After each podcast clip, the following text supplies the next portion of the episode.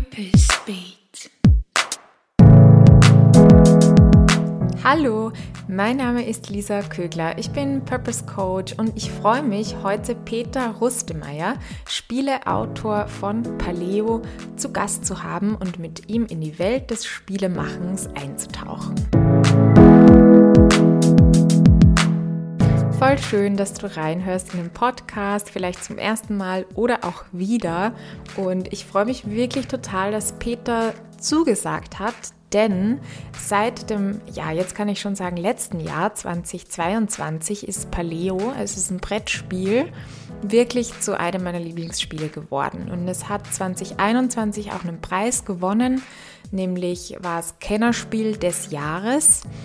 Ähm, und ich habe mich einfach mega gefreut, dass Peter Rustemeyer, Spieleautor, höchstpersönlich da wirklich zugesagt hat und uns da mit reingenommen hat, einfach in die Welt. Ich wollte von ihm wissen, wie macht man so ein Spiel überhaupt? Ich finde, Paleo ist relativ komplex, ist sehr spannend auch im Spiel und für mich war es auch eine ganz neue Art zu spielen, weil es ein kooperatives Spiel ist. Also man gewinnt oder man verliert gemeinsam, aber es ist nicht so, dass eine Person ähm, da gewinnt sozusagen. Und diese Idee finde ich einfach auch ganz schön. Wenn du mich persönlich kennst, dann weißt du vielleicht auch, dass ich sehr auf das ganze Thema Jäger und Sammler abfahre irgendwie. Und das kommt hier natürlich auch vor. Also Paleo deutet ja schon an, dass es ums Paläolithikum geht, das heißt um die Steinzeit. Und ja, also in dieser Podcast-Folge wirst du wirklich so eintauchen in die Welt. Ich denke, dass du danach auch äh, Lust bekommen bekommst oder hast, selber ein Spiel zu machen, deine Ideen zu Papier oder auf Karton zu bringen und da loszulegen. Du wirst erfahren, was es alles braucht, um eine gute Spielidee zu machen, was Spiel, gute Spieltechnik auch ausmacht, wie man einen Spannungsbogen aufbaut, wie man sich herantastet, das heißt den ersten Prototypen macht, dann auch den Verleger kontaktiert. Wir lernen von Peter auch, wie man gut netzwerkt einfach in dieser Spielewelt. Und was ich auch ganz schön finde, das schwingt immer so zwischen den Zeilen mit sozusagen, dass Peter einfach ein sehr eine angenehme Person ist und ich finde, er strahlt so eine Ruhe aus und auch ein sehr, für mich ein sehr weiser Mensch. Das heißt, ich habe mir auch ganz viel mitgenommen, dass es im Leben nicht immer darum geht, dass was Sinn hat, also einen Nutzen hat. Wenn man jetzt mal sagen möchte, dass das, was mir Spaß macht, dass das kein Nutzen ist, ein tatsächlicher Nutzen. Also, dass man manche Dinge einfach tun kann und auch viel Zeit investieren kann, weil sie einem einfach Spaß machen, weil es einfach eine Leidenschaft ist. Und das hat mich echt inspiriert auch in diesem Interview. Also ich finde, es ist ein ganz, ganz schönes Gespräch geworden. Und ich hoffe, dass dich einfach ja, motiviert oder inspiriert, auch aufs Leben hm, einen neuen Blick zu bekommen, wieder mehr eingeladen zu werden, vielleicht auch spielerisch drauf zu schauen und wieder mehr zu spielen, einfach Spaß zu haben, Freude zu haben, zu genießen. Und, und wenn dich das interessiert, ein Spiel zu entwickeln, dann kriegst du da auch ganz, ganz viel Hands-on-Tipps mit, wie es denn tatsächlich funktionieren wird. Also jetzt ganz viel Spaß mit dieser Folge. Noch kurz zur Erläuterung. Ich rede mal von diesem Jahr im Interview und damit meinte ich das letzte Jahr, also 2022, weil es einfach schon eine Weile her ist, dass wir das Gespräch aufgenommen haben. Ja, ich freue mich wie immer sehr über dein Feedback in Form von einer Bewertung, in Form von einem Abo oder indem du mir wirklich ein paar Zeilen schreibst. Das ist immer eine super Ermutigung und jetzt einfach eine ganz schöne Zeit beim Hören.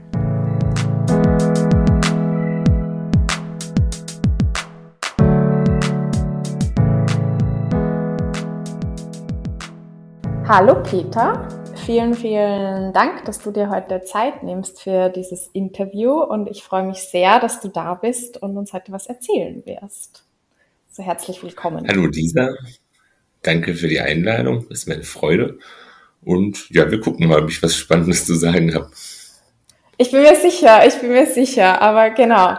Du bist ja, du bist ja Archäologe und eigentlich habe ich dich deswegen, dass du Archäologe bist, jetzt gar nicht eingeladen, sondern weil ich ein super spannendes Spiel, also Brettspiel kann man sagen, kennengelernt habe. Das heißt Paleo. Das heißt, du bist Spieleautor, nennt man das, glaube ich, oder Spielentwickler. Ähm, und das Spiel ist im Verlag Hans im Glück erschienen und hat 2021, also im letzten Jahr, auch den Preis Spiel des Jahres gewonnen. Gratulation mal. Dankeschön. Wie hat sich's denn angefühlt, dass dein Spiel diesen Preis bekommen hat? Also bei dieser Zeremonie auf der Bühne dann ja, zu stehen, das war so ein bisschen für mich wie so mein mündliches Abi oder meine Hochzeit oder so. Also ich habe überhaupt nicht mitgeschnitten, was da passiert, irgendwas gebrabbelt und war völlig durch. Das ist einfach ein Riesending. Ich habe jetzt eine Frage. Vielleicht möchtest du da auch länger ausholen. Vielleicht ist es auch eine tiefsinnige Frage. Du darfst länger auch drüber nachdenken. Und zwar, was würdest du denn sagen, worin liegt dein Purpose in dieser Welt? oh Gott. Ich will eigentlich einfach nur ein ganz gemütliches Leben haben und oh, für meine Freunde und Familie und so da sein. Oh, ja. Und die Zeit, die ich hier habe, genießen. Oh, mhm. Freut mich aber, wenn ich dadurch irgendwas anrichte, was anderen Leuten auch Spaß bringt oder was sie irgendwie, was sich positiv auf sie auswirkt. Aber oh, ich habe kein äh, inneres riesiges Ziel, das ich unbedingt äh, für die Menschheit verwirklichen will oder so, falls das, falls die Frage in die Richtung abzielte. Ja, ich sage ja Purpose dazu. Es könnte jetzt Sinn sein oder Berufung oder irgendwas, aber ich finde, dass was du jetzt gesagt hast mit, ich will das Leben unter Anführungsstrichen einfach nur genießen. Manchmal finde ich das gar nicht so einfach, es einfach zu genießen. Also von dem her hm. Das ist schon ein gutes Ziel, denke ich so. Ja, das kann man machen. kann man machen. Sag, wann hat das bei dir angefangen mit dem Spiele machen oder Interesse daran? Also ich habe mein ganzes Leben lang in irgendeiner Form gespielt. Mhm. Also, also ich habe Kindergarten, dann mit den Eltern die klassischen Spiele des Jahres, so oh, Katan, verrücktes Labyrinth und so dann irgendwann wildere Spiele, dann wieder zurück zu normalen Brettspielen. Und so ungefähr vor acht, sieben, acht Jahren, glaube ich, habe ich angefangen, eigene Spiele zu basteln, weil ich dachte, die, die man kaufen kann, sind nicht gut genug. oh, da waren mir zu wenig Regeln dran, habe ich halt so Hausregeln und Sonderregeln dran gepappt, dass das alles viel komplizierter wird und meine Freunde damit geärgert dass die dann auf einmal statt, eine, dass das Spiel eine Stunde dauert, dauert das halt acht Stunden dann. Aber dafür war es total realistisch und so. Uh, das waren alles fürchterliche, unverkäufliche Quatschideen, die ich da hatte. Aber ich war da voll begeistert davon, was ich da mache. Oh. Und bin dann irgendwann, habe ich mitgekriegt, dass es so eine Spieleerfindermesse in Göttingen gibt. Ah. Da bin ich einfach mal hingefahren, ganz naiv und dumm dreist mhm. und dachte, ich kann das ja mal alles Spieleverlagen anbieten. Mhm. Und dann habe ich da relativ schnell gemerkt, dass das Zeug, was ich mache, überhaupt nicht das ist, was die da suchen. Dann habe ich aber, glaube ich, relativ gut zugehört, was die da eigentlich wirklich suchen. Mhm. Und dann habe ich mal versucht und langsam den Weg da reingefunden, auch Spiele zu machen, die so ein bisschen in die Richtung gehen, wie sie der allgemeine oder der große Brettspielmarkt haben will. Und mhm. das hat auch Spaß gemacht und bin ich dabei geblieben. Aber es war eine sehr steile Lernkurve am Anfang. Mhm. Und ich habe eine Menge junge Autoren kennengelernt in den letzten Jahren, die das genauso machen. Das erste Spiel ist immer 6000 Karten, 15 Spielpläne und 1000 Figuren. Und du musst lernen, loszulassen. Also das, kein Mensch will, kein Redakteur will sich mit sowas auseinandersetzen. Der hat keine Lust, deine 6000 Karten zu lesen. Der will äh, eine Spielidee präsentiert kriegen, die er versteht mhm. und wo er dann sehr schnell einschätzen kann, ob es dafür einen Markt gibt. Und mit solchen Mammutprojekten verschließt du dir eher Türen, als dass du sie aufmachst. Ja. Also, ja. ja.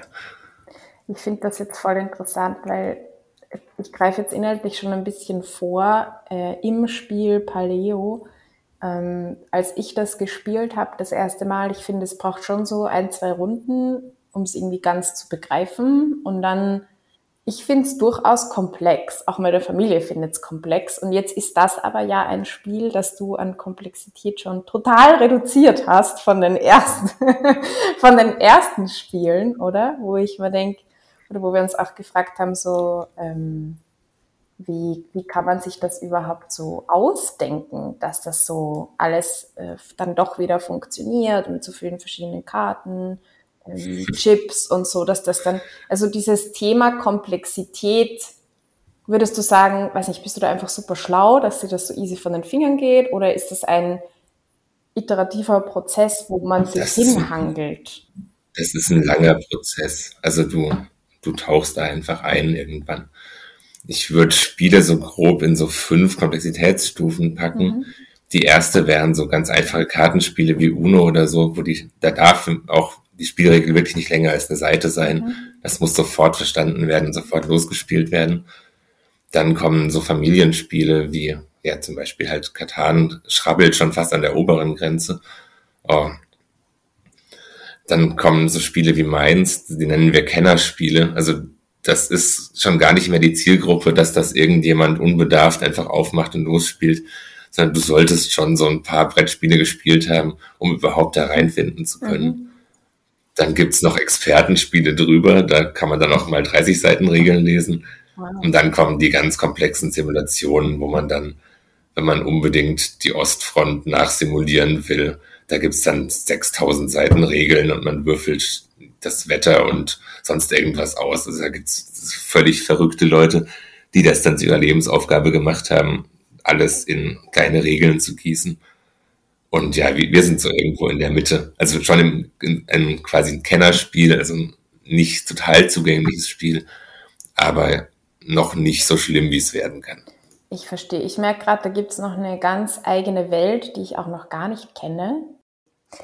Kommen wir mal zu Paleo, weil der Name drückt ja in dem Spiel auch schon was aus. Das Paläolithikum, ich habe das jetzt nochmal recherchiert, das ist die Altsteinzeit und die war von äh, 600.000 bis 10.000 Jahre vor Christus. Gibt das so mal? Ja, das sind total fließende Übergänge und je nachdem, wo man hinguckt, oh, also wo auf der Welt man genau hinschaut. Ah.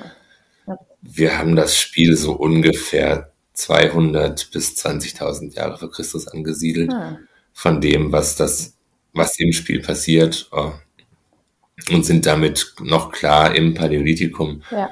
Aber so einige von unseren Erfindungen so sind schon so, schrabbeln schon sehr an der Grenze zum, zur jüngeren Steinzeit.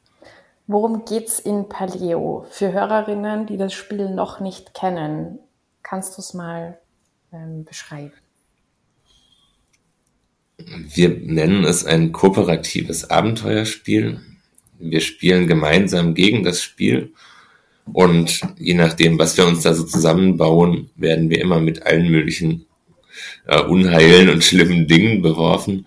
Und wir als Gruppe müssen es halt schaffen, das irgendwie zu überstehen. Also mal kommen Wölfe vorbei, mal bricht eine Krankheit aus, mal äh, kommt ja, Säbelzahn, also fremder, böser Stamm und sowas. Aber wir werden andauernd belästigt eigentlich in irgendeiner Form. Und wir versuchen uns da irgendwie lebend rauszukommen aus der Nummer und gleichzeitig Aufgaben zu lösen, die uns dann erlauben, eine Höhlenmalerei zu vollenden.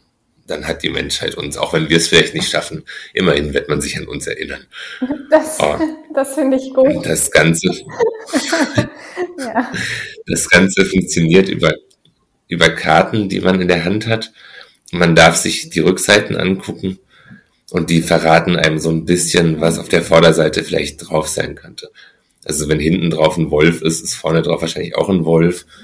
Und äh, ich drehe die vielleicht eher ungern um, außer ich habe voll viele Leute und Fackeln und Speere dabei, dann habe ich auch keine Angst mehr vor dem Wolf. Ansonsten versuche ich da eher drum rumzuspielen wenn ein Wald hinten drauf ist, gibt's vielleicht Holz zu sammeln und ja. Und da, da muss man halt so ein bisschen abschätzen, wer welche Karten dann umdreht, die dreht man gleichzeitig auf und dann guckt man, was diese ja, Aktion für die Gruppe, was da alles so möglich ist. Du hast es jetzt am Anfang schon gesagt, dass es, ihr nennt es kooperatives Abenteuerspiel und gerade diesen kooperativen Aspekt, also dass es nicht wie jetzt klassisch einen Gewinner oder eine Gewinnerin gibt, sondern dass man entweder gemeinsam gewinnt oder gemeinsam verliert, ist was, was ich an dem Spiel auch ganz besonders finde. Wie ist die Idee dazu entstanden? War das von Anfang an für dich klar? Hat sich das aus diesem Jäger-Sammler-Kontext ähm, heraus ergeben oder wie, wie kam das? Ich ich würde total gerne sagen, dass das ein Genre ist, das ich begründet habe, aber es gibt einfach tausende kooperative Spiele. oh. das war überhaupt nicht. Oh. Im Prinzip ist nur das mit diesen Kartenrückseiten, das die große Idee, die da drin ist. Mhm. Und mit diesem, dass man da als Gruppe dann rummacht oh, und sich überlegt, welche Aktionen mehr Sinn machen. Mhm. Und da hat sich's, als ich das vor mir liegen hatte, es hat sich einfach angeboten, dass das ein kooperatives Spiel werden würde. Ich habe zwischenzeitlich mal probiert, wie das aussieht, wenn man doch ein bisschen egoistischer spielt.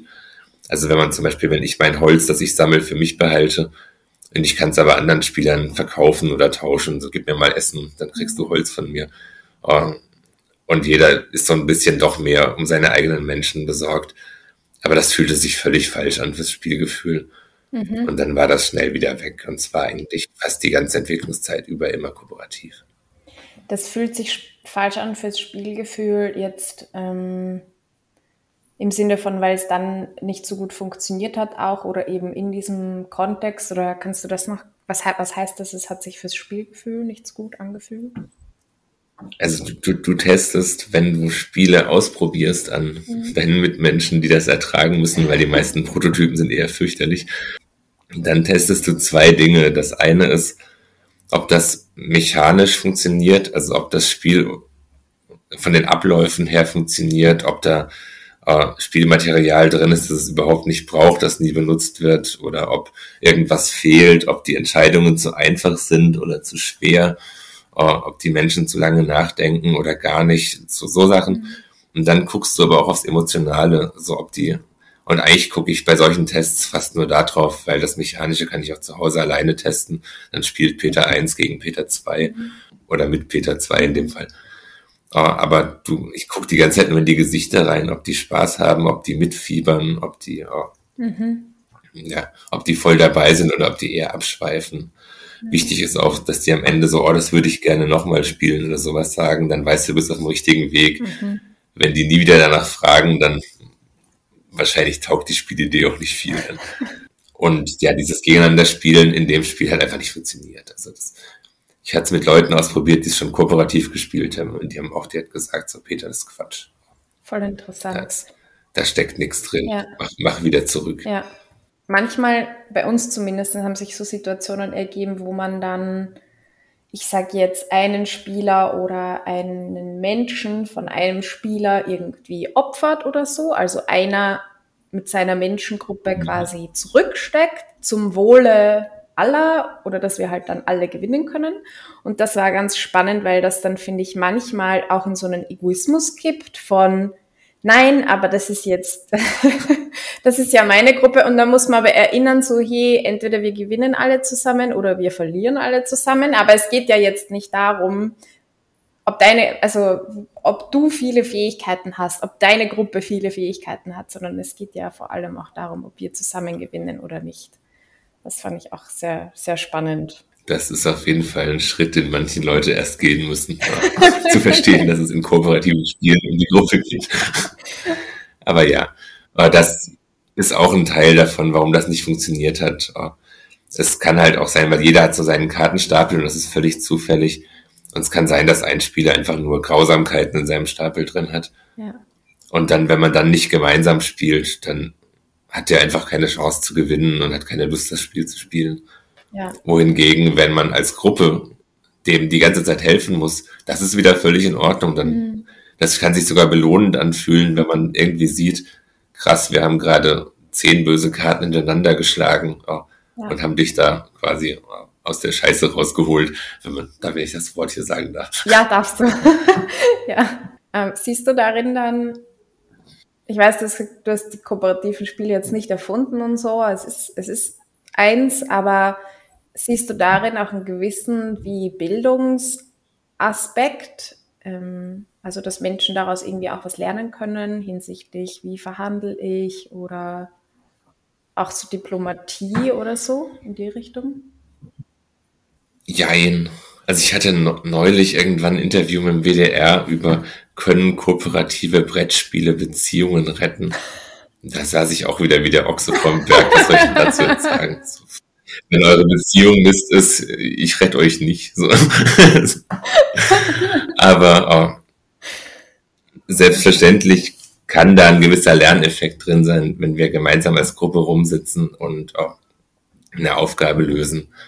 Was ich immer recht spannend finde, oh, ist, ob sich manche Leute eher zurücknehmen und manche eher vordrängeln. Manche sind laut und wollen den anderen immer sagen, was sie zu tun haben. Das macht dann andere wieder ein bisschen aggressiv, so ich will selber spielen. Mhm. Andere dagegen sind voll glücklich damit, wenn man, wenn sie einfach nur rumsitzen und Anweisungen befolgen dürfen. Mhm. Aber es gibt da keinen Zwang, was draus zu lernen. Und vielen fällt das auch überhaupt nicht auf. Also viele denken, sie hätten voll den aufregenden Spieleabend gehabt und ich habe die ganze Zeit die angeguckt und so, du hast keine einzige Entscheidung getroffen, du saßt da nur rum. Aber schön, dass das in deiner Wahrnehmung funktioniert. Also dies, das muss nicht ankommen, aber es gibt die Gelegenheit dazu, was über sich rauszufinden, auf jeden Fall.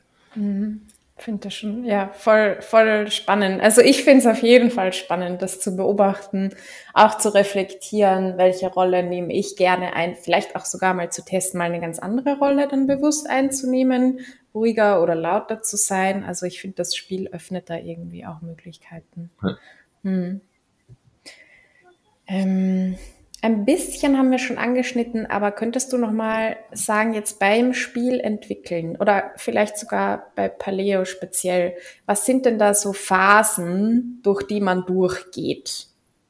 Also wie lange dauert dieser Prozess auch eigentlich? Ich glaube, es sind mehrere Jahre. Und was würdest du sagen, was sind so Milestones äh, in diesem Prozess?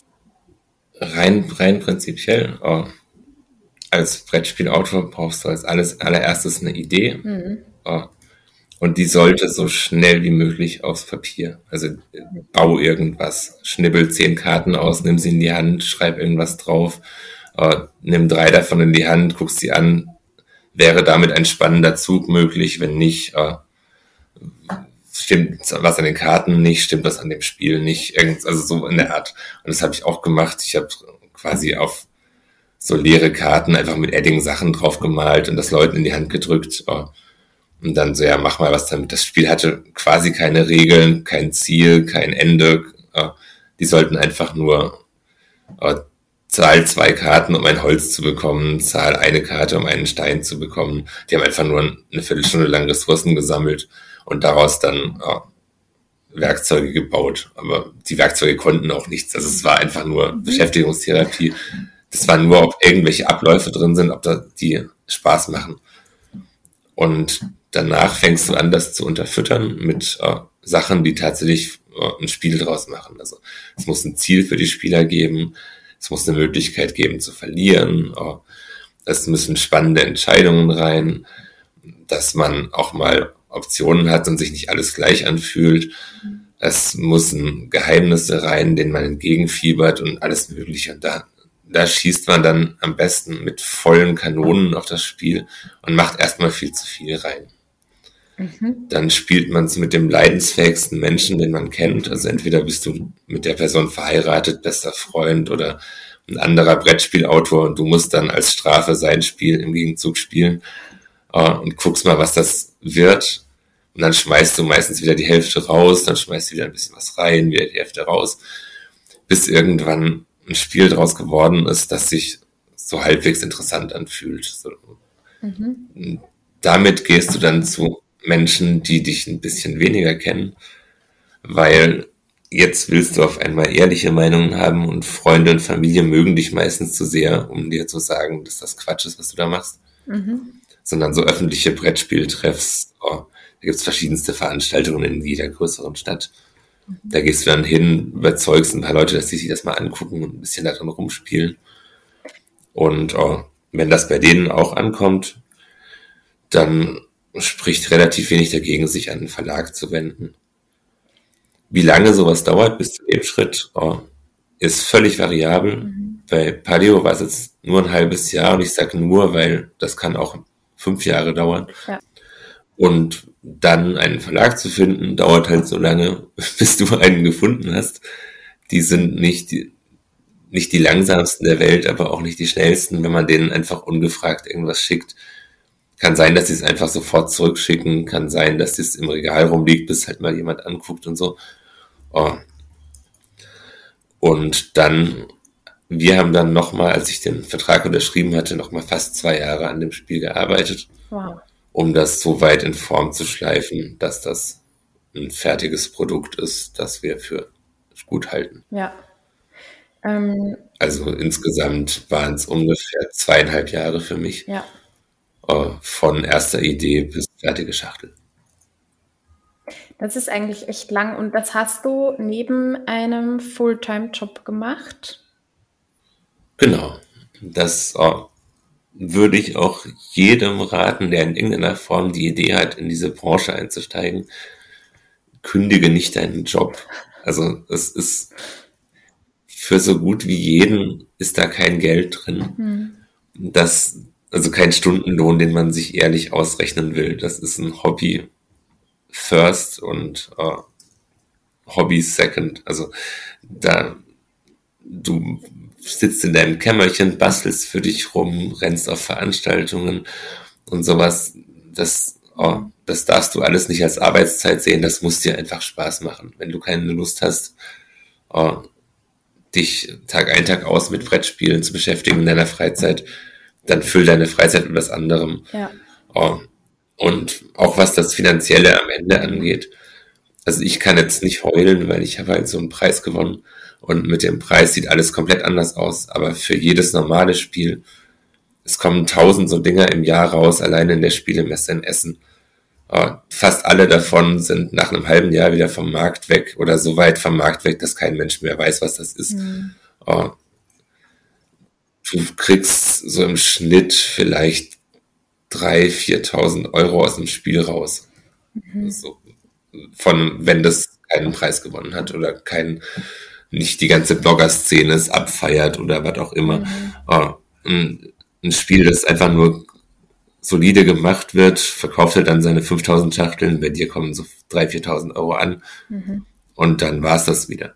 Und wenn du da jetzt so wie ich drei Jahre reingesteckt hast, dann oh, kann man sich ausrechnen, dass das nicht die Miete bezahlt. Also ja. das ist ein Hobby. Oh. Ja. Und dann hast du halt quasi die Chance, dass das was Großes wird. Das hoffen wir auch immer alle. Aber da, kein Mensch kann damit planen. Das wissen die Autoren nicht, das ja. wissen die Verlage nicht. Das weiß niemand, bevor diese Jurys ihre Umschläge aufmachen. Mhm. Mhm. Da habe ich dann auch noch eine Frage dazu. Vorher aber vielleicht noch, weil ähm, jetzt bei diesem Ablauf, den du geschildert hast, habe ich mich gefragt, denn ich glaube, so diesen ersten den Entwurf, den du dann auch mit Menschen spielst, die dich weniger gut kennen, wo du um deine ehrlichere Meinung bittest oder einholst.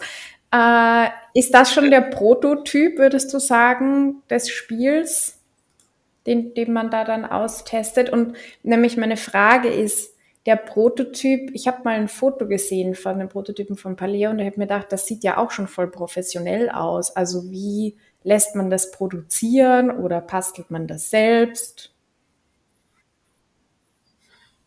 Ich habe den kleinen Vorteil, dass ich halbwegs gut malen kann hm. und oh, dadurch kann ich mir halt so, ich habe mir einfach 20, 30 Steinzeitbildchen gemalt und die dann auf den, auf den Spielkarten verteilt, dass das ein bisschen ansprechender aussieht.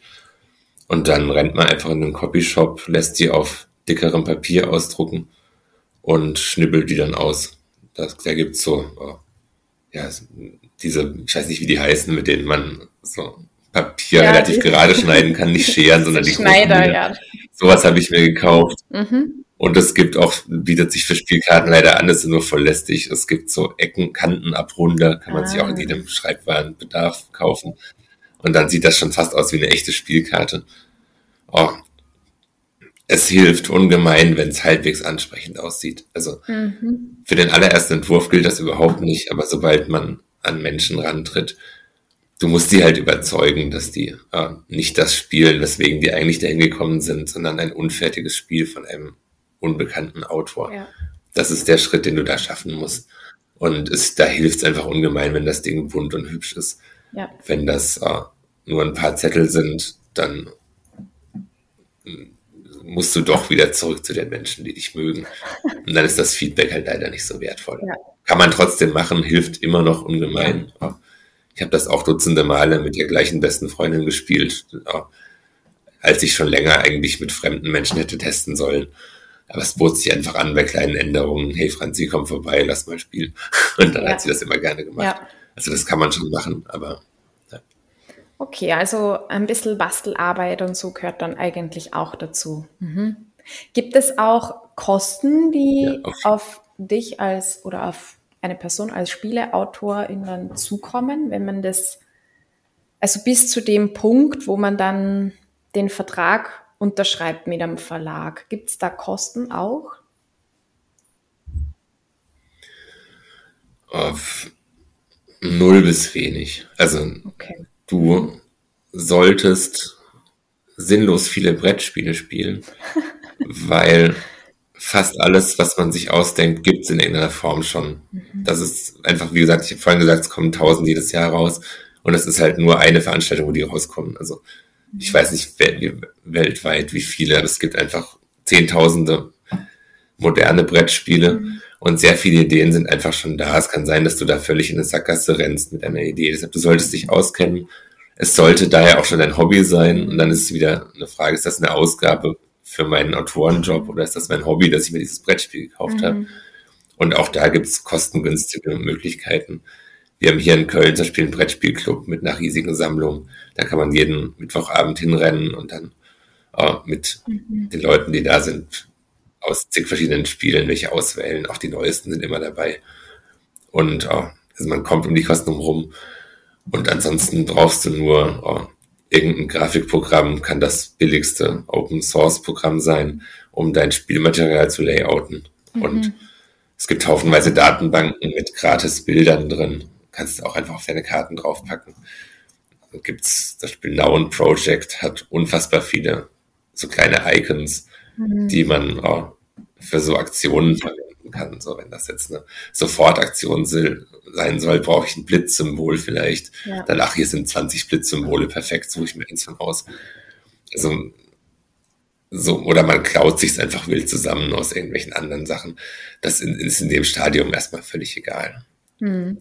Also die Kosten sind erstmal null. Es ist Zeit. Es ist wahnsinnig viel Zeit. Viel spielen, viel testen, viel rumbasteln. Hm, das habe ich jetzt rausgehört, dass das, was am meisten kostet, unter Anführungsstrichen, ist Zeit.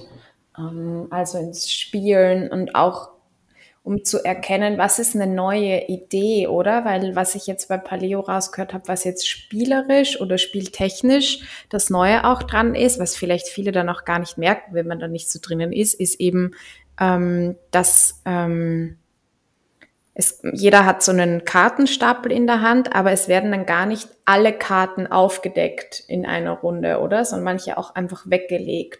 Also ich glaube, selbst das gab es schon irgendwann. aber also das gab es sehr sicher schon irgendwann. Ich kenne Spiele deshalb. Oh, also dass man, dass man nicht alle Karten sieht, weil man Karten als Zeit wegbezahlen muss. Das gab es schon. Das Spannende ist, dass man bei uns halbwegs weiß, was man da wegschmeißt. Mhm. Also, dass man, das, das ist wirklich das ganz Neue, mhm. uh, dass halt du siehst, okay, ich bin jetzt hier am Fluss und kann einen Stein sammeln, das kostet mich aber zwei Waldkarten. Ja. Und dann fängt dein Kopf an zu rechnen, im Wald könnte ich vielleicht aber fünf mhm. Holz kriegen. Macht das Sinn, die zwei Karten für den einen Stein wegzugeben? Ja. Uh, und dann tut man so aufwiegen. Das mhm. gab es noch nicht so. Ja. Mhm. Das ist im Prinzip die große Innovation. Mhm.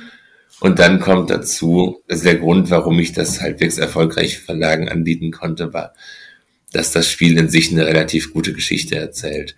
Das ist jetzt nicht eine mechanische Erfindung, das ergibt sich einfach daraus irgendwie. Aber die Leute, die das spielen, finden sehr leicht ins Thema rein und reden auch auf einmal im Thema. Also man sagt sehr oft nicht, gib mal drei von den roten Klötzen, dafür schmeiße ich einen weißen weg oder so wie ja. in anderen Spielen, sondern du sagst wirklich, lass uns einen Mammut fangen. Ja. Scheiße, da kommt ein Wolf, was mache ich jetzt? Also ja. du, du, sprichst auf einmal, als wärst du selber dieser Höhlenmensch da. Mhm. Und also nicht mit so Uga Buga, aber du fühlst dich in deine Rolle rein. Und das, und das ist, Ja. Das ist so ein magischer Moment. Und den habe ich halt auch geschafft, den Redakteuren zu verkaufen oder die haben das Test gespielt, haben das selber an sich gemerkt, so krass, das ist total, man nennt das immersives Spielgefühl oder so, mhm. also dass man eintaucht in die Welt, während man spielt. Und das fanden die Bock stark. Und mhm. das ist einfach eine Kombination aus der Thematik, aus der Art der Aufgaben, aber auch aus diesem mechanischen Handling hier. Ja. Und das war im Prinzip dann das, was das Spiel so über die, über die Latte gehoben hat. Wenn ich mich richtig erinnere, habe ich in irgendeinem Blog gelesen, dass du gesagt hast, du hast dann angefangen auch professioneller zu netzwerken, weil Paleo ist ja nicht deine erste Spieleidee, sondern du hattest schon andere Spiele auch entwickelt und dann hast du angefangen professioneller zu netzwerken, damit du dein Spiel halt auch besser vermarkten oder verkaufen kannst an einen Verlag. Ähm, wie also erstens mal stimmt das so und zweitens, wie bist du dann rangegangen an, also was heißt das in der Welt der Spielerentwicklung professioneller zu netzwerken? Welche Art von Kontakten braucht man da? Welche sind da hilfreich? Also rein prinzipiell oh, musst du an die Redakteure, heißt die, rankommen. Mhm. Es sind oh, ein klassischer Brettspielverlag hat irgendwo einen Chef rumsitzen. Das kann eine sehr flache Hierarchie sein, kann aber auch eine riesengroße Hierarchie sein, äh, der am Ende entscheidet, ob das Spiel gemacht wird. Mhm. Aber den brauchst du gar nicht so unbedingt. Du brauchst den Redakteur. Das ist der, der tatsächlich an den Spielen arbeitet und der die neuen Spielideen sichtet. Mhm. Und äh, es gibt gar nicht wenig Spieleverlage in Deutschland. Deutschland ist so ein Brettspielland, aber es gibt auch nicht sinnlos viele. Also es mhm. sind so vielleicht 20 relevante und dann nochmal 20 eher Kleinst- bis Kleinverlage, wo man auch mal hingehen kann, aber die oft einfach nur ihre eigenen Spielideen drucken und das war's. Mhm. Oder einfach nur im Ein-Mann-Business ausländische Spiele übersetzen und auf den deutschen Markt bringen, aber gar nicht an neuen Spielen arbeiten wollen. Ja. Deshalb eigentlich, eigentlich sind es vielleicht 20 äh, Verlage, die relevant sind in Deutschland und äh, in der Redaktion, Redaktion sitzen da vielleicht insgesamt 100 Leute rum. Und wenn du aus jeder Redaktion da einen kennst und dich so halbwegs mit ihm verstehst und so halbwegs den Eindruck bei ihm hinterlassen hast, dass du für irgendwas zu gebrauchen bist, dann merken die sich auch dein Gesicht, weil die, die Branche ist nicht riesengroß. Mhm. Und oh, den Schritt musst du halt irgendwie schaffen. Und dafür gibt's oh, Veranstaltungen, die gar nicht dumm sind. Mhm. Zum einen gibt's oh, Spieleautoren-Wettbewerbe. Da schickt man seine Spielidee ein und irgendwelche Verrückten oh, testen das dann aus und präsentieren die besten ihrer Meinung nach an, oh, an Verlage und die Verlage gucken da auch tatsächlich halbwegs interessiert hin. Also das mhm. ist jetzt nicht so, dass die denken, oh Gott, muss ich schon wieder da den Quatsch angucken. Ähm, über den Weg haben sehr viele ihren Brancheneinstieg gewagt und auch ja. geschafft. Und es gibt zwei große Veranstaltungen. Die eine ist in Haar in, bei München, die andere in Göttingen. Da kann sich einfach jeder, der will, einen Tisch mieten. Und dann sitzen da 500 Autoren in der Halle rum. Und diese 100 Redakteure sind auch fast alle da und rennen wie die Verrückten rum. Und dann macht man so Blind Dates. Am besten machst du Termine aus, oh, geht aber auch zur Not ohne. Und dann hast du halt ein paar Minuten Zeit, ein Spiel zu erklären und dann sagen die dir was dazu. Und das ist auch eine super Gelegenheit, die einfach so ein bisschen kennenzulernen. Man muss ja nicht gleich beste Freunde sein, aber so dass man das Gesicht schon mal gesehen hat, hilft halt einfach ungemein in so einer klitzekleinen Branche. Ich finde das cool, weil das eigentlich ja. sehr ähm, strukturiert ist dann. Oder man weiß, okay, ich kann da zu dieser Veranstaltung gehen, ich kann da bei diesem Wettbewerb mitmachen, um eine gewisse Sichtbarkeit zu, zu bekommen oder es auch nochmal auszutesten, wie kommt es dort an. Ja. Hm. Aber die unstrukturierten Wege gibt es natürlich auch. Also man kann auch einfach mal einen Verlag anschreiben ja. mit seiner Idee. Oh, nicht wundern, wenn eine Weile keine Antwort kommt und am besten nicht total überfrachten, also nicht gleich irgendwie 80 Megabyte PDF anhängen oder sowas, sondern einfach nur kurz deine Idee beschreiben und sagen, wenn ihr wollt, schicke ich die Spielregel nach oder hier ist ein Download-Link zur Spielregel, wenn ihr Lust habt. Und man kann auf allen möglichen äh, Spieleveranstaltungen, da gibt's verrückteste Sachen, wo sich Leute zehn Tage lang im Hotel einschließen und sowas, äh, immer mal wieder über Verlagsmenschen tatsächlich stolpern. Und da spielt man dann zwei Tage lang mit jemandem und so, ach, du arbeitest beim Kosmos Verlag, das ist ja witzig. Mhm. Oh. Mhm.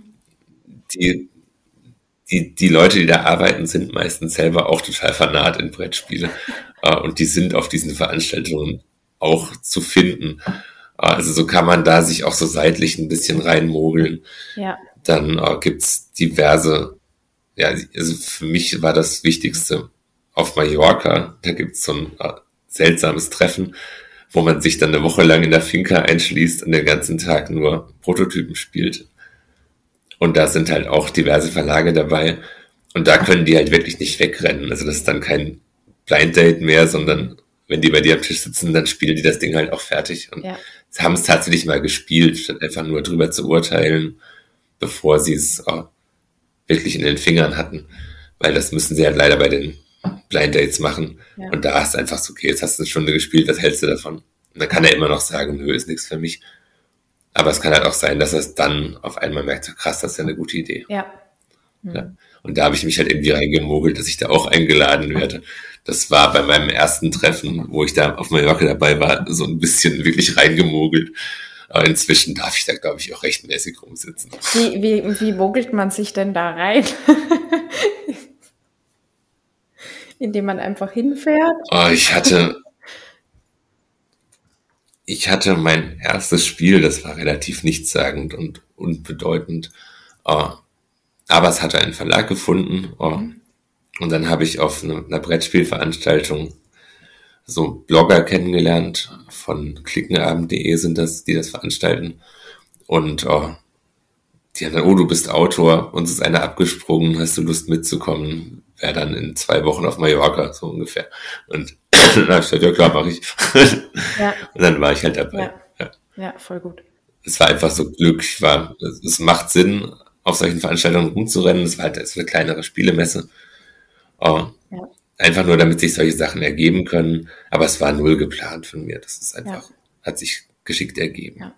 Aber ich hatte es zu dem Zeitpunkt eigentlich nur so halb verdient, da rumzusitzen. Also, da waren lauter Schwergewichte der Autorenszene und die wichtigsten Verlage waren da alle da. Und die, für die ist das wirklich Arbeitszeit da. Und ich war dann so als kleiner Hampelmann, der so ein Minikartenspiel gemacht hat, fühlte mich da so ein bisschen erschlagen erstmal. Aber ja, hat sich, hat sich Hat sich ausgezahlt, sonst könnten wir jetzt vielleicht nicht Paleo spielen, wer weiß. Ja, na voll. Ist sehr unwahrscheinlich. Ja, krass. Zumindest nicht in der Form. Also, weil ich hätte das dem Verlag, also Hans im Glück, hätte ich es nicht gezeigt. Ja. Die haben in ihrer Geschichte noch nie ein oh, kooperatives Spiel gemacht und noch nie ein Spiel mit so erzählerischen oder Erlebniskomponenten drin, sondern die machen eher meistens so buchhalterische Strategiespiele, wo man dann oh, guckt, ob die Aktion bringt vier Siegpunkte, die bringt zwölf, mhm. dann mache ich die. Mhm. Und wenn ich die mache, dann habe ich aber nächste Runde drei Eisen weniger, die muss ich konvertieren in Stahl, deshalb doch nicht. Das ist, wo man so so ja. Wirtschaftssachen sind die eher bekannt für. Und ich dachte, das ist der völlig falsche Verlag dafür am Anfang. Aber mein, ich habe das dann dem, weil der gerade greifbar war, hat er doch mal mitgespielt, fand's witzig, hat mich gefragt, ob er das machen kann. Und weil wir einfach menschlich super miteinander auskamen. Und der Verlag auch genau die richtige Größe hatte für mich, oh, habe ich das denen dann gegeben. Mhm. Ist das so, dass du dann verkauft man da die Idee und kriegt dann Tantiemen wie jetzt bei einem Buch oder wie läuft das dann eigentlich ab? Es ist fast dasselbe wie beim Buch, ja. Der einzige Haken an der Nummer ist, dass die Brettspiele deutlich teurer in der Produktion sind als Bücher an sich. Mhm. Also, ich weiß nicht genau, was ein Buchautor so an Prozenten rausholt. Aber als Spieleautor ist der Prozentsatz gleich noch mal ein bisschen niedriger. Man kommt so auf drei, vier Prozent von dem, was der Kunde am Ende zahlt, mhm. beziehungsweise sechs, sieben Prozent von dem, was der Händler für das Spiel bezahlt hat, kommt so bei mir an ungefähr. Mhm. Ja. Das sind also, also als Beispiel, das Palio kostet ungefähr 40 und ich kriege ungefähr einen Euro pro Schachtel. Ja. So. Ja, ist schon krass. Und das ist auch, das ist ja, denken alle immer, dass oh, man wird da völlig über den Tisch gezogen. Aber das ist alles durchkalkuliert. Da ist einfach nicht viel mehr Geld da. Also der Händler muss den Preis verdoppeln, äh, weil er Miete für seinen oder Pacht für seinen Laden zahlen muss und so weiter. Mhm. Äh, dann sind von den 40 Euro schon mal 20 weg. Dann der, will der Vertrieb nochmal verdoppeln, weil die das überall in Deutschland rumkarren und Lagerhallen bezahlen und sowas. Dann sind schon mal 10 Euro weg. Der Produzent will das, will seine Pappe, Stanzen und alles Mögliche bezahlt haben, sind nochmal 5 Euro weg. Und dann bleiben halt, ja, knappe 5 Euro für Verlag und mich übrig. Und die haben halt auch wieder Büros, Mitarbeiter und alles Mögliche, während bei mir alles einfach nur reingewinn ist. Also ich mhm. fühle mich jetzt da nicht ausgebotet, auch wenn sich's erstmal krass anhört. Mhm. Es ist einfach die Strukturen, wie das abläuft. Wenn man will, kann man das alles selber machen. hindert einen niemand dran. Aber ja. Ich bin felsenfest überzeugt, dann kommt auch weniger Geld bei dir an. Mhm mehr Geld pro Spiel, aber weniger Geld ins, insgesamt, weil kein Mensch kennt dich. Und wenn du das deiner Oma und deinen zehn Freunden verkauft hast, hast du halt alles verkauft, was du verkaufen kannst. Und äh, mhm. mit einem Verlag und Vertriebsstrukturen und sowas bist du halt auf einmal in jedem Laden drin. Und ja. das läppert sich. Ja. Mhm. Ich überlege gerade mit sozialen Medien gibt es ja jetzt Möglichkeiten auch wirklich zu werben und Produkte selber zu verkaufen und damit auch eine große Reichweite zu machen. Ist das was, was schon mal am Radar bei dir auch aufgetaucht ist? Gibt es da eine Szene, dass man sagt, ich verkaufe eben, ich mache selber und verkaufe das Spiel und vielleicht auch mache selber die Werbung über soziale Medien? Also es gibt die kleinen Leute, die das wirklich selber machen, die dann so ihre, was ich meistens dann schon fast eher Kunsthandwerk, mhm. so uh, schön geschnitzte Brettspiele mit also wunderschönen Mahagoni-Brettern oder sowas. Ja. Die kommen dann wahrscheinlich irgendwie aus, wenn sie halt nur fünf von den Dingern verkaufen, weil sie dann auch zum Glück nur fünf von denen schnitzen müssen. Und es gibt eine Reihe Leute, die in sehr, sehr, sehr kleinen Verlagen äh, kleinere Auflagen verkaufen. Also die quasi diesen, oh, zumindest den Verlagsanteil mit einheimsen aber niemand kann das selber produzieren, außer es ist Kunsthandwerk. Ja. Äh, in dem Rahmen, dass der Kunde das gerne kaufen würde und für den Preis, den der Kunde zahlen würde. Das, da brauchst du schon mal, das musst du bezahlen. Und eigentlich willst du auch den Vertrieb bezahlen, dass du nicht äh, die ganzen tausend Schachteln zu Hause stehen hast, sondern dass die irgendwo sinnvoll mhm. bei Händlern ankommen und so. Äh, und ja, du kannst Werbung für dich machen, aber es ist, die Multiplikatoren sind deutlich kleiner. Mhm. Ja. Was riesengroß ist, ist Kickstarter. Aber Kickstarter, also bei Brettspielen, es werden zig Spiele über Kickstarter finanziert. Mhm. Aber da musst du richtig Geld hinlegen wieder, weil das Blöde ist, niemand gibt dir Geld für was Unfertiges. Mhm. Das war eigentlich die Idee von Kickstarter, dass du da mit deinem Ein-Mann-Betrieb und deiner unfertigen Idee Geld sammelst, um deinen Traum zu verwirklichen. Aber in der Praxis ist das zumindest bei Brettspielen eine reine Verkaufsplattform gefunden geworden. Ach, krass. Du musst Bilder vom fertigen Produkt und den fertigen Regeln alles schon präsentieren mhm. und dann geben die dir Geld. Ja. Und da kann es halt sein, dass du mit 10.000 Euro in Vorleistung gehen musst. Du musst Illustratoren bezahlen, du musst Produktionen bezahlen, Layouter bezahlen, was weiß ich, was da alles ist. Und uh, wenn du dann das Ding nicht finanziert kriegst oder schlimmer noch gerade finanziert kriegst, dann, oh, das ist Geld verbrennen Deluxe. Also ja. das ist auch. Und die, die absahen dort, sind auch wieder die großen Verlage, weil die können das, die können da ins Risiko gehen. Ja. Und die können dann halt so Glitzer-Glamour-Kampagnen fahren. Mhm. Und da gehst du einfach unter als Einzelperson dagegen. Das wirst du völlig überfahren. Mhm. Es ist, also ich würde es so als Solo-Unternehmen, das Einzige, was ich für sinnvoll halte, ist, auf dem internationalen Markt zu fischen. Was ist total erfolgreich in Japan? Die Lizenz zu kaufen und ein paar deutsche Schachteln drucken zu lassen. Ah. Sowas, also sowas könnte ich mir als Business sehr gut vorstellen. Ja. Also einfach die besten Ideen international zu mopsen und nach Deutschland zu bringen. Das machen auch ein paar sehr erfolgreich. Aber der Markt ist da, glaube ich, noch nicht völlig überlaufen. Da, da ist ein bisschen Potenzial, sich auszubreiten. Mhm. Aber als Autor würde ich das nicht machen. Hm. Gibt es was, was du dir. Das klingt jetzt immer so schlimm, wenn man das erzählt. was genau, dass das dann geklaut wird oder wie, wie die Szene insgesamt ist? Nein, also wie. Äh, es ist einfach kein, kein Riesenbusiness. Es ist. Äh, das, das ist das Schöne dran, weil dadurch ist alles sehr familiär. Oh. Ich war jetzt gerade vor ein paar Wochen wieder auf der Spielemesse und es ist einfach toll, die ganzen Leute da zu treffen. Und dann quatscht du halt mit irgendwelchen Verlagschefs und so. Ich weiß nicht, ob man als äh, kleiner, kleiner Typ auf einer Automesse auf einmal mit dem BMW-Chef eine halbe Stunde redet. Wahrscheinlich eher nicht. Ja. Äh, in der Brettspielszene ist sowas total möglich. Oh. Ja. Das ist halt total süß dran. Ja.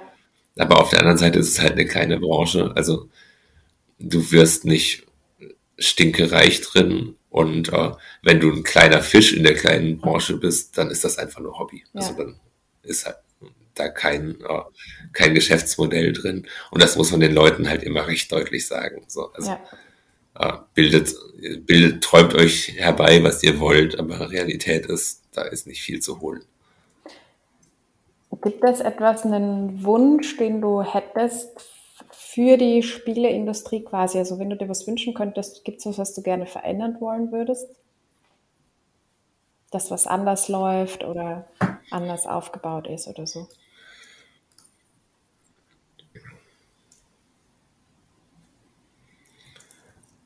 Ich fände es super, wenn oh, ein bisschen mehr auf die Produktion geguckt werden würde, dass das Ganze ein bisschen ökologischer stattfindet. Mhm.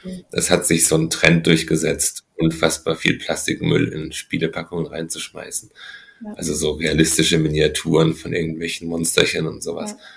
Und das ist ein, es wird alles in China produziert, wird also quasi dann noch mal um die ganze Welt geschippert.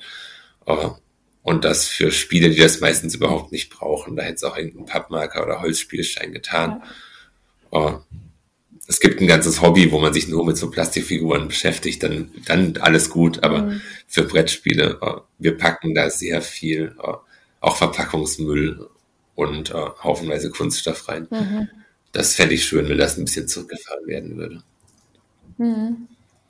Finde ich schön. Ist vielleicht auch eine Marktlücke, da ähm, ein Anbieter zu sein, der da drauf guckt ich springe jetzt nochmal, aber wenn ich mir jetzt vorstelle, ich würde gerne ein Spiel entwickeln, du hast ja das so beschrieben, nimm einfach ein Blatt Papier, schreib auf, Idee, ähm, schneid das aus in Kärtchen, gibst den Leuten, was machen die damit? Also denkst du da vor allem auch an das Mechanische, also eben ich, ich mache irgendwie einen Tausch, oder schreibe das, auf der einen Karte steht oben zwei Holz und auf der nächsten ein Stein oder so und dann ist es so ein Handel. Oder denkst du da auch schon an die Geschichte? Also wie, keine Ahnung, ich stelle mir irgendwelche Zwerge im Wald vor, die, keine Ahnung, irgendwas da erleben. Oder würdest du sagen, es ist wurscht, welche Herangehensweise? Also was, was würdest du sagen, kennzeichnet auch eine, eine gute Idee? Also beides geht. Mhm. Ich würde nicht sagen, es ist wurscht, aber beides geht. Also du kannst ein reines Mechanikkonstrukt oh, zu einem fertigen Spiel bauen, wo die am Ende nur irgendein Thema draufpappen. Dann mhm. bist du halt Händler in einer mittelalterlichen Stadt oder sowas. Das ist so das Standardthema, was da, da drauf gepappt wird, weil das niemanden angreift. Oh. Sowas kann man machen. Du kannst rein aus der Geschichte raus entwickeln. Oder oh, du kannst so ein Zwischending machen. Dann wäre es so ein Zwischending, das Thema war sehr schnell da und hat, dann hat das Thema sehr schnell äh, auf die Mechanik wieder Bezug genommen. Also dann hat man Holz und Steine gesammelt. Was macht man damit? Ja, man Stein vorne an einem Stock dran ist halt irgendwie eine Axt oder ein Speer oder sowas. Okay, dann ist das Thema vielleicht Steinzeit. Dann äh, macht das Sinn, dort so ein Speer zu haben. Was macht man mit einem Speer? Okay, man kann ein größeres Tier jagen. Äh, dann brauche ich vielleicht größere Tiere. Äh, vielleicht noch größere Tiere für noch mehr Speere. Äh, was könnte man denn noch bauen aus dem Zeug? Was hängt denn an einem Mammut dran? Brauche ich im Spiel Felle oder brauche ich Knochen oder sowas? Knochen hatte ich ewig drin, die gibt's im fertigen Spiel nicht mehr. Äh, und so, so schubst sich das dann gegenseitig und schaukelt sich hoch. Äh, das ist total praktisch, wenn man ein Thema hat. Mhm. Äh, allerdings nehmen dir Verlage oft dein Thema auch wieder weg. Also die mhm. sagen dann so, ja, schön, dass du ein Fußballspiel gemacht hast, aber Fußball als Thema oder Sport als Thema funktioniert nicht, verkauft sich nicht. äh, mach mal, dass das im Weltall ist. Und dann sitzt du halt da, so, ja, okay, ja, ist eigentlich ein Fußballspiel, jetzt soll ich Weltall draus machen. Geht vielleicht irgendwie. Mhm. Aber, also man sollte sich nicht zu sehr dran klammern, aber es, alles, was die Kreativität anregt, ist gut. Und ein Thema zu haben, oh, das ist, das regt einfach an. Das ist einfach ein Anhaltspunkt, von dem aus man sehr leicht brainstormen kann. Ja, das stimmt. Eigentlich, ich finde das interessant, weil es heißt ja Spieleautor und ich finde, es ist wirklich auch wieder eine Geschichte äh, entwickeln mit einem Höhepunkt. Du hast vorher gesagt, mit einem Geheimnis und so. Also es gibt ja auch eine Art von Spannungsbogen oder, oder es soll ja auch irgendwie Emotionen anregen und so. Also, hm. Auf den Spannungsbogen gucken wir Autoren meistens viel zu wenig. Das machen dann eher die Verlage zum Glück, wenn die das Ding so ein bisschen rund schleifen. So, okay, wir haben jetzt zwei Stunden gespielt, eigentlich hat es nur eine Stunde lang getragen, aber vielleicht schmeißen wir die Hälfte vom Spiel wieder raus oder spielen nur acht Runden statt zwölf oder sowas. Ja. Aber das ist auch sehr klar, das ist total wichtig, dass dann ein Spannungsbogen im, im Spiel entsteht, dass sich was aufbaut. Ja. Der ist bei Palio ist ja ziemlich wild. Also normalerweise wachsen die Spieler mit den Herausforderungen. Also mhm. wenn sie am Anfang arm sind, kaufen sie Einholz mhm. und oh, wenn sie später ein riesiges Sägewerk kontrollieren, dann verschippern sie gleich 300 Holz und kriegen 300 Punkte dafür oder sowas. So ist eigentlich die Kurve in einem Spiel. Bei Palio ist am Anfang die Welt total tödlich und du kannst nix. Und später hast du alle Gefahren totgeschlagen und oh, bist total stark. Und da dann den Punkt zu finden, da muss das Spiel natürlich vorbei sein. Also, mhm. weil da gibt's ja keine Herausforderungen mehr. Ja. Aber ja. im Prinzip, also die Welt wird immer harmloser, weil du die ganzen Gefahren rausknüppelst mit der Zeit. Und du selber wirst immer stärker, weil du alle möglichen Werkzeuge baust und neue Menschen bekommst. Und du musst entweder verloren haben oder gewonnen haben, bevor sich diese zwei Kurven, die eine steigt, die andere fällt, bevor die sich getroffen haben. Mhm. Und das hat uns eine ganze Menge Mühe gekostet, dass das so halbwegs hinhaut in den meisten Spielen. Also bei uns funktioniert es. Bisher hat es gut funktioniert. Ist ja jedes, jeder Spieldurchgang ist ja, anders, ja. aber ja, voll. Was ähm, bedeutet für dich persönlich das Spielen?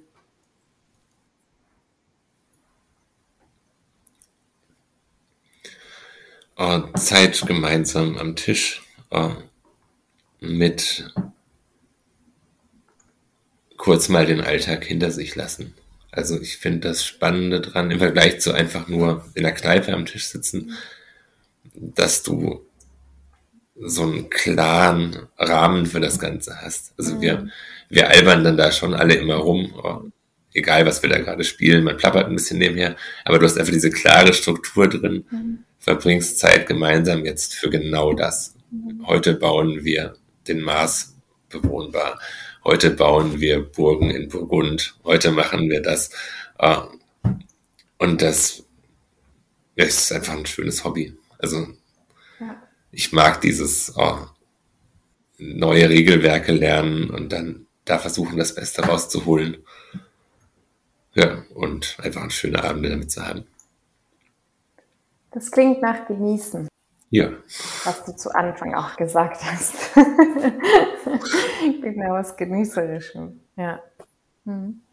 Ich habe jetzt, ähm, na, vielleicht vorher noch, gibt es noch etwas, wo du sagst, für, für Leute, die zuhören und die selber mit dem Gedanken spielen, mal ein Spiel zu machen oder das voll spannend finden, gibt es was, was wir noch nicht gesagt haben, wo du sagst, das sollten die auf jeden Fall noch wissen? Um, um nett zu meinen Bekannten bei Verlagen zu sein. Monopoly mit anderen Farben oder Mensch ärgere dich nicht mit sieben statt vier Figuren ist keine Spielidee. Das, also, das ist, das will niemand sehen, das äh, wird euch niemand abnehmen. Der spielt moderne Spiele, guckt, was da passiert, bevor ihr ernsthaft auf Verlage zu rennt dass man auch diese Zeit investiert, wie du gesagt hast, und sich halt auch mal umhört und auch mal Spiele spielt, die vielleicht jetzt nicht äh, in den normalen Spielegeschäften stehen und die schon geschafft haben, sondern mal schaut, was da noch so alles, weil, weil die meisten, denke ich, kommen zu diesem Punkt ja gar nicht. Also ich glaube, es gibt ja noch ganz, ganz viel andere Spiele. Hm. Ich habe jetzt noch drei Abschlussfragen. Du darfst dich kurz halten in der Beantwortung. Ähm, die erste ist, was ist das Mutigste, das du je getan hast? Ich bin von einer ziemlich hohen Klippe runtergesprungen. Ins Meer hoffentlich. nee, Asphalt, natürlich war da mehr drunter. Sehr gut. Die zweite Frage ist, wer glaubt an dich? Meine Frau und meine Eltern. Was ist für dich Erfolg? Wenn man sich Auszeiten gönnen kann, ohne das Gefühl zu haben, dass das Leben dir wegrennt. Oder dass du kämpfen müsstest im Moment. Einfach diese Momente haben, wo man weiß, okay, es ist alles in Ordnung. Das ist Erfolg. Voll schön. Das, äh, also das spricht mich total an, auch mit dem, mh, mm, ja, das irgendwie innerlich sehr, sehr ruhig klingt das und finde ich cool. Ich danke dir sehr fürs Gespräch ich hoffe auch, dass du, also ich würde mich freuen, wenn du noch neue Ideen, vielleicht wieder neue Spiele am Markt ähm, bringst. Ich freue mich schon drauf, die dann auszutesten. Und ja, sag vielen Dank für deine Einblicke ähm, in die Spielewelt und wie für dich der Prozess auch mit Paleo war. Hat mich, wie gesagt, es hat mich sehr gefreut, hier zu sein. Dankeschön. Ich hoffe, dass du dir aus diesem Interview hast ganz tolle, inspirierende Momente mitnehmen können und auch so einen Push in die eigene Kreativität zu kommen und vielleicht sogar ein Spiel zu entwickeln. So, who knows? Auf jeden Fall habe ich entdeckt, dass es schon Spiele-Erweiterungen für Paleo gibt und die Links zu diesen Erweiterungen habe ich dir in die Shownotes dazugegeben. Ähm, es gibt zum Beispiel schon, ja, ein neuer Anfang heißt das. Vielleicht ist das ein neues Setting von Paleo. Ich habe es ehrlich gesagt noch nicht gespielt. Das ist eine größere Erweiterung. Und dann gibt es auch so Mini-Erweiterungen, also einzelne Module. Wenn du das Spiel kennst, dann weißt du, was damit gemeint ist. Und ja, von meiner Seite her gibt es auch noch Neuigkeiten. Und zwar kannst du dir ab jetzt das E-Book Keine Angst vor falschen Entscheidungen vorbestellen. Das äh, wird planmäßig am 11. Februar dann rauskommen und veröffentlicht sein. Und da es, ist, es macht riesig viel Spaß. Ich recherchiere da gerade, ich sammle da gerade, ich schreibe da gerade Coaching-Übungen zusammen. Einfach alles, was mit diesem Themenkomplex von, was sind gute Entscheidungen, was sind kluge Entscheidungen und was bedeutet das jetzt auch auf Entscheidungsprozesse in beruflicher Natur ähm, bezogen sozusagen. Was heißt das dort? Und wie hilft uns das auch, wenn wir eben vor dieser Situation stehen oder in dieser Lage sind, dass wir einfach mega Angst haben, hier die falsche Entscheidung zu treffen. Denn wir wissen alle, das bringt uns nicht weiter.